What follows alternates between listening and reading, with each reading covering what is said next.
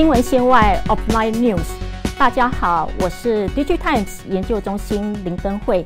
今天要跟大家分享的题目是电动车大厂特斯拉在软体的发展以及布局。我相信很多呃朋友听到特斯拉三个字，很容易联想到电动车。的确哦，根据二零二零年的统计数字，特斯拉在电动车的销售量已经达到了近五十万台，占整个市场的渗透率呃占有率已经达到了百分之十六，呃也远高于第二大厂福斯的市占率百分之七。呃，这也显示说特斯拉已经稳固了电动车第一大厂的地位。那我们分析呢？诶，为什么特斯拉在电动车市场会这么厉害呢？主要原因有两个哦。第一个是电动车掌握了电池管理的技术，所以呢，我们发现电动车的车子它的续航力是高于同等级的车款的表现。那第二个原因是因为特斯拉推出了很多的软体功能以及服务，这也凸显了特斯拉具有科技感以及跟其他车款有独特性的表现。那这些软体功能也是吸引呃消费者愿意去购买特斯拉电动车的原因。那在这里呢，哦，我帮大家把特斯拉的软体功能呢分成三大项。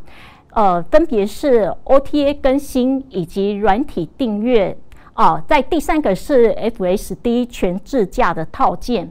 那接下来呢，我们会一一的针对这个三个功能哦，帮大家做解释以及讨论哦。首先，我们来谈 OTA 更新。那事实上，我相信很多朋友对这个名词并不陌生哦。OTA 它的全名是 Over the Air。哦，也就是透过的无线传输技术呢，帮电动车的软体及韧体做更新的动作。那么特斯拉的 OTA 不仅是更新 Non-Critical 哦，也就是车载娱乐系统这方面的功能，它也进一步更新到了非常 Critical 的部分。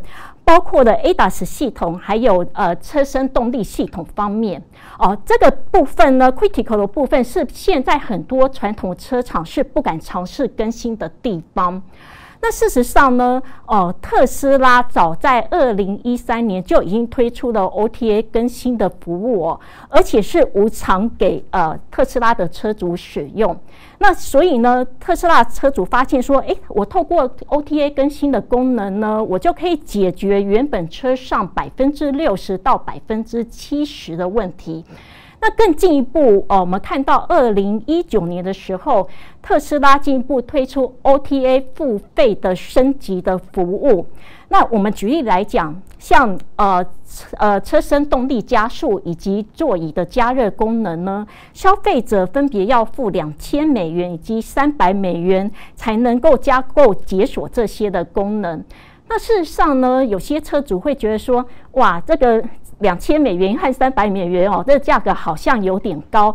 但是其他的车主他持有不同的想法，他认为哦，我愿意花这些钱买这些功能，原因呢，我可以跟其他特呃车主哦，可以显现出我的车子的独特性。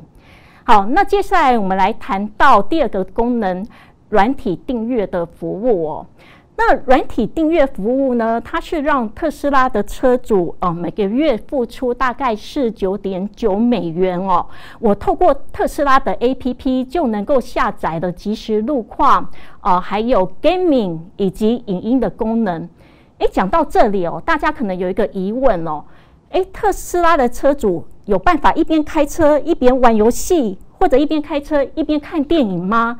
呃，其实不是哦，这些功能主要是否车主在充电的时候使用。那事实上哦，我们知道说，特斯拉其实在全球布有很多的超级充充电站哦。那可是，即便车主呃用的快充来充电，它所耗的时间也是要二十分钟哦。那如果说在二十分钟当中，哦，车主可以利用这二十分钟，诶，玩自己喜欢的 game 啊，或者是看自己喜欢的电影。那实事实上呢，这二十分钟的时间是很容易打发过去哦，也可以排解那个车主无聊的心情哦。那接下来呢，我们想谈第三个部分，就是 FSD 的全自动驾驶的套件。那 FSD 的全名是 Full Self Driving，那对照中文呢，就是全自动驾驶系统哦。那事实上呢，呃，虽然说它是名为全自动驾驶系统，但是事实上，世界上所有的呃车厂哦，他们目前的全自驾技术还是没有发展到非常成熟的阶段哦。再加上呢，诶，全国的各个国家交通法规也还没有开放全自动驾驶的车款上路，所以呃，严格来讲，目前特斯拉的 FSD 的套件呢，啊，目前还是对应到 Level Two 的这个自驾等级哦。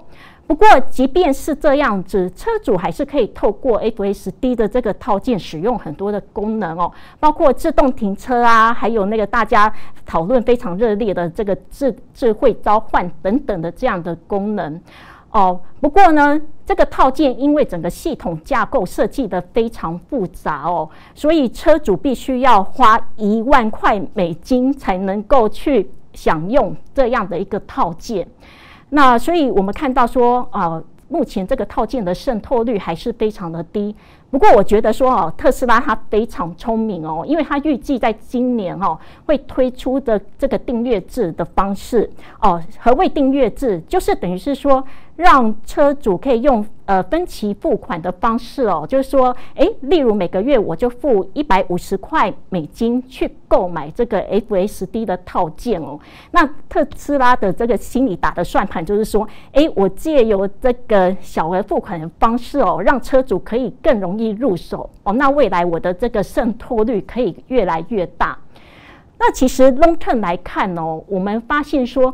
诶，特斯拉它在发展这个自驾技术哦，其实是有它的最终目的，因为它想要导入无人计程车的出行服务。好，那无人计程车它有什么好处呢？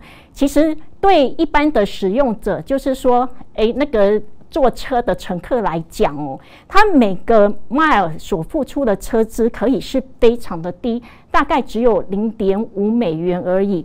那对照我们目前有人开车的计程车司机的这个车资费用，大概是一到两美元这样的价位哦。其实无人计程车它所付的车资已经可以降到哦百分之五十以下。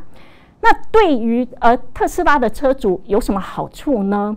好，如果说特斯拉的车主拥有这一台自驾车的话，这一台自驾车可以由原先的代步工具哦，变身为一个诶帮他赚钱的工具。这怎么说呢？我举例来讲哦，像有一次我就坐计程车问一个问讲哦，我就说：诶，大哥，你一天开车是？那个大概几公里哈？他说：“诶，大概是一百五十公里。那我们换算成迈，大概是一百迈哈。那假设说，诶，当车主不用车的时候，那他的车就帮他去载客哦。那一天可以诶运行的这个里程数大概是一买一百迈的话呢，那再加上我们说，诶，每一迈大概是零点五美金哦。”那我们换算下来，其实一个月哦，他就可以帮车主赚到约当新台币四点五万的这样的金额哦。那其实这个每个月四点五万，等于是我们一个小资族的约当小资族的薪水哦。所以我觉得，诶，特斯拉它这样子在自驾技术的设计的概念哦，是非常好。好，那纵观我们刚才谈的这个特斯拉，它的未来软体发展的技术，我们发现呢，特斯拉在短、中、长期已经有非常清楚的布局。这也是为什么哦，市场对特斯拉的估值是非常高的原因。新闻线外 （Offline News） 看到、听到，锁定 DigiTimes 影音频道。我是研究中心林登慧。